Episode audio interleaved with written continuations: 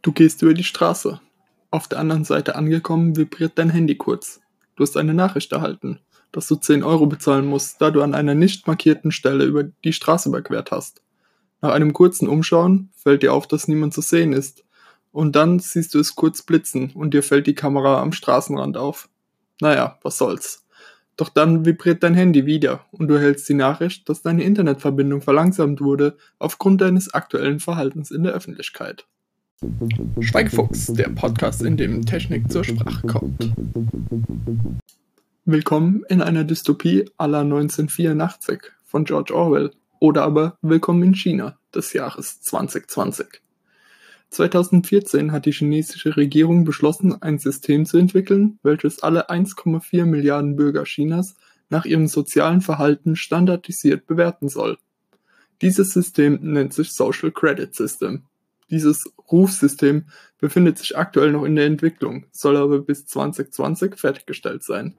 Doch das System ist schon heute im Einsatz, auch wenn die aktuelle Verwendung noch auf einer semi-freiwilligen Basis steht, soll es Berichten zufolge bis 2020 verpflichtend für alle Bürger und Touristen in China sein.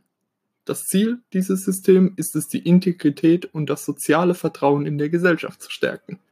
Dafür investiert allein die nationale Regierung im Jahre 2017 fast 200 Milliarden US-Dollar. Und auf dem Level der regionalen Regierungen wird eine ähnliche Summe nochmals vermutet. Damit gibt die chinesische Regierung mehr Geld für innere Sicherheit aus als für ihr Militär. Es wurde berichtet, dass es im Jahr 2013 rund 20 Millionen Überwachungskameras in China im Einsatz waren. Neuesten Berichten zufolge aus dem Jahr 2017 soll diese Zahl auf 176 Millionen Kameras angestiegen sein und bis 2020 sollen es über 450 Millionen Überwachungskameras sein. Das Ministerium für die öffentliche Sicherheit gab 2015 das Motto omnipräsent, komplett verbunden, immer bereit und vollkommene Kontrollierbarkeit als Motto für das nationale Netzwerk zur Videoüberwachung an. Nach Angaben der Beijing-Verwaltung für öffentliche Sicherheit werden 100 Prozent von Beijing heute schon videoüberwacht. Neben dieser Videoüberwachung wurde es 2014 verboten, Online-Videos hochzuladen hochzuladen unter einem Pseudonym, angeblich um Hassreden, überzogene Gewalt und sexuelle Inhalte besser regulieren zu können. Daneben gibt es in China ein Gesetz, das die Administratoren von Gruppenchats für die geposteten Inhalte verantwortlich macht und sie dazu zwingt, Auffälligkeiten direkt zu melden. Außerdem gibt es immer mehr Berichte über die ethnische Minderheit der Uigurs, die gezwungen werden, eine App namens Xinguang übersetzt heißt es das Web bereinigt, auf ihrem Smartphone zu installieren. Diese App erlaubt es scheinbar der Regierung, Bilder und Videos, die auf dem Gerät gespeichert werden, auszulesen. Außerdem werden die Angehörigen dieser Gruppe regelmäßig von der Polizei auf offener Straße kontrolliert. Es gibt zusätzlich unzählige Stellen, an denen Gesichtserkennung eingesetzt wird, um die Bewegungen der Bürger zu protokollieren. So werden Polizeikräfte mit Gesichtserkennungsbrillen ähnlich zu Google Glass ausgestattet und Flughäfen und Bahnhöfen findet man immer vermehrt Gesichtserkennungsroboter. Außerdem sind die großen Tech-Plattformen wie Baidu und Tencent und auch Alibaba dazu angehalten, mit der Regierung direkt zu kooperieren und die Daten über ihre Nutzer weiterzugeben. Aus all diesen gesammelten Daten wird dann ein Score ermittelt. Dieser Score setzt sich aus unzähligen Faktoren zusammen. Hier mal einige Beispiele. Kaufverhalten, Freunde, Verhalten in der Öffentlichkeit, was man so im Internet veröffentlicht, Rauchen, Trinken, das Spielen von Videospielen.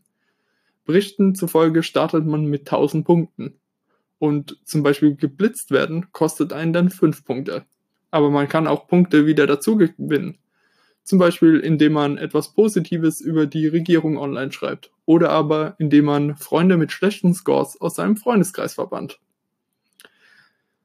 Berichtete negative Auswirkungen eines schlechten Scores sind angeblich, dass man auf eine Nicht-Fliegen-Liste gesetzt werden kann, der Ausschluss von den besten Schulen und Universitäten der eigenen Kinder, langsameres Internet und die Absage bei Jobs. Dafür bietet ein hoher Score Vorteile, wie der einfache Zugang zu Krediten, Jobs und eine bevorzugte Behandlung bei bürokratischen Diensten. Das gesamte System basiert auf flächendeckender Überwachung, Big Data Analyse und der algorithmischen Verwertung all der gesammelten Daten. Das System wurde als System der algorithmischen Überwachung beschrieben, mit dem Ziel, einen Bürgerscore zu entwickeln, um damit ein gutes Verhalten in der Öffentlichkeit zu fördern.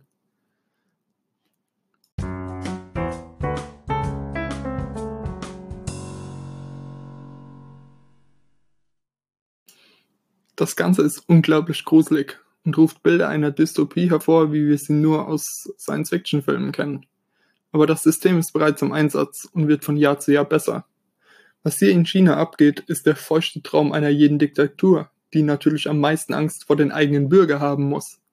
Das perverseste Werkzeug, das hier zum Einsatz kommt, ist, dass der Score von Freunden den eigenen Score beeinflusst, was unweigerlich dazu führt, dass Systemkritiker sozial isoliert werden und ihre Stimme ungehört verklingt.